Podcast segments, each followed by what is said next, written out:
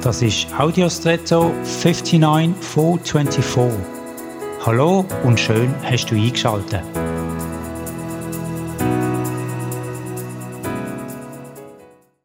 Wer sich ein Haus baut, der sucht nach einem geeigneten Standort.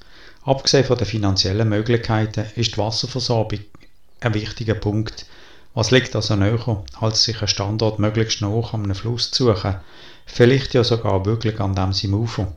Das hat viele Vorteile. Das notwendige Wasser kann ohne große Transportwege oder anderen Aufwand genutzt werden. Für Wasserkraft, Trinkwasser, Bewässerung vom Kulturland und so. Also ideal. Aber je nach Einzugsgebiet vom Fluss birgt so ein Standort auch Gefahren. Wenn nämlich der Fluss plötzlich enorm viel Wasser führt und es zu Überschwemmungen kommt.